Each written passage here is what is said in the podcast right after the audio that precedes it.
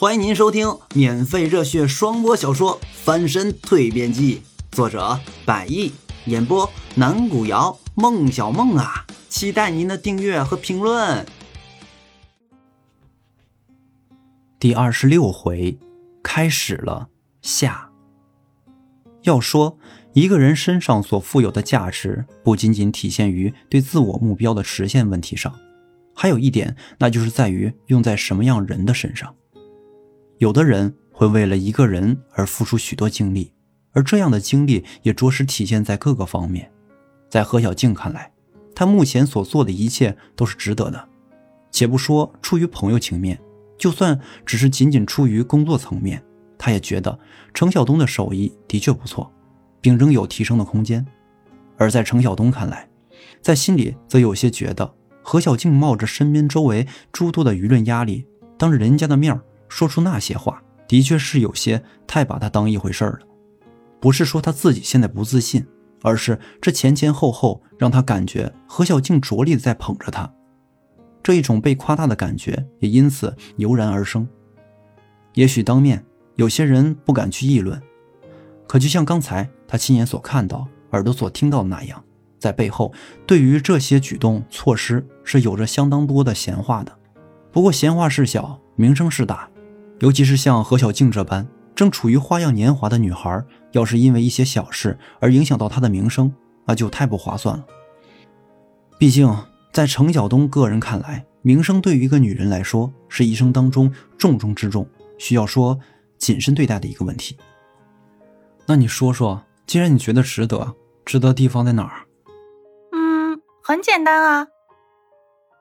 何小静看着面前的程晓东，顿了顿。因为你是我要好的朋友，所以我当然觉得为你做这些值得啦。就就这么简单？就这么简单。何小静一边说，一边又瞟了瞟程晓东。难道你是觉得还有什么其他的原因？哦哦。面对着此时眼前一副颇为正式目光盯着他的何小静。程晓东也着实不知道该如何往下继续说下去，也许是他自己把本来很简单的问题想得复杂了，就如同何小静之前所提到的，因为朋友，仅此而已。就这样，带着心中这依旧有些疑团的心情，程晓东度过了他在通幽山庄的第一个夜晚。想起白天的种种，那个何小静口中只淡淡提到的山庄总经理。还有在那之前，自己闲逛到一处时所听到那些闲言蜚语，再而又想到在那个总经理面前，以及之后谈及一些事情上何小静的语气看法，程晓东不由得捏了捏拳头。一定不能让何小静为了我所做的这些努力白白浪费掉。望着房间内头顶上方的天花板，程晓东不禁念叨着。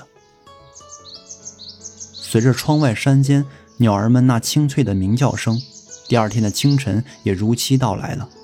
要说山野间的清晨与城市当中的清晨，这两种不同的环境下所带来的感觉也是完全不相同的。在这样的山野之间，青山碧水环绕的地方，当清晨来临，自己的身体也能够随着这气候的变化而有所感应。而这山间清晨独有的气息，也着实使得程晓东在这样的一个清晨有一个很好的精神头。伸了伸懒腰，从床铺上坐起，完后穿衣洗漱，返回整理床铺，再出来，前前后后十来分钟的时间。而这一期间，也着实让他体会到了那种古人生活在恰如世外桃源那般的心境。起来的还挺早啊！正说着。只听得从身后着实传来何小静的声音：“啊！”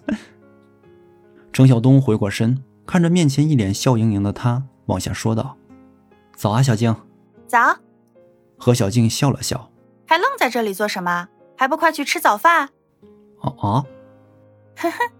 在说完这话之后，何小静像是突然意识到了什么，她笑着又拉住了他：“对了，我忘了，现在是在山庄啦。”哦，早饭看你想怎么吃啊？何小静顿了顿，要是同大家一起呢？员工早餐是还要一会儿的，大概在上午九点半左右。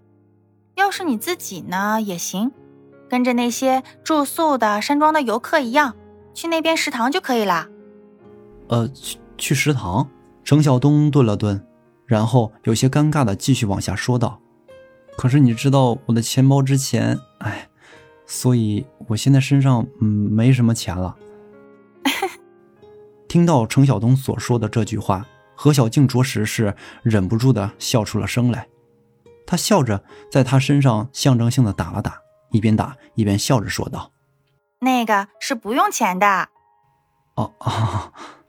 听完何小静的这番回答，程晓东有些不好意思的跟着笑了笑。吃过了早饭，按照此前在昨天预先安排好的事项，这一整个白天的时间里，程晓东的个人时间也是排得满满。首先，在上午，他会接受来自一个社会上名气颇大的培训学校老师一对一的培训指导。期间，他会与所有正式员工一样，参加一个小型的新人欢迎见面会。然后在下午。会继续在专业培训师傅指导下继续学习，并在傍晚全程观看师傅完成一道特色菜品的制作过程。而这不仅让他能够跟着知名培训学校师傅学习，更是能把师傅请来上门一对一指导程晓东烹饪技艺。一方面得益于通幽山庄的名气，另一方面这着实是何小静此前所做的努力了。整个上午的学习过程当中，程晓东也是听得颇为认真，一边听着师傅的讲解，一边也很仔细的用笔记录着一些记忆上的要领。要说此前他烹饪手艺仅仅是为了满足自己以及周围一些人的胃口，那么现在他所学习的则完全与这味觉上的概念不同了。现在他所学习的也就不仅仅是味觉，也不仅仅只是一道普通的菜品了，而是学习更加大型。制作更加讲究，用料也更加考究的，具有鲜明特色的精品菜了。且这前前后后一整个制作工艺，也堪称得上是制作一件有着一定工作量的工艺品。因此，这些也可以称得上是烹饪当中的艺术了。身处这青山傍水的山野间，学习这样一种特别的艺术，程晓东的心情颇为愉悦。此时，感觉他自己好像……就真的是那种正在跟着艺术大师学习的艺术小图，一点一点的在他面前的餐盘当中精雕细琢着。怎么样？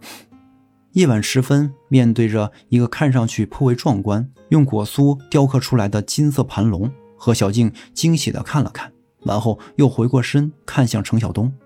只见此时程晓东的脸上笑得格外灿烂。这是。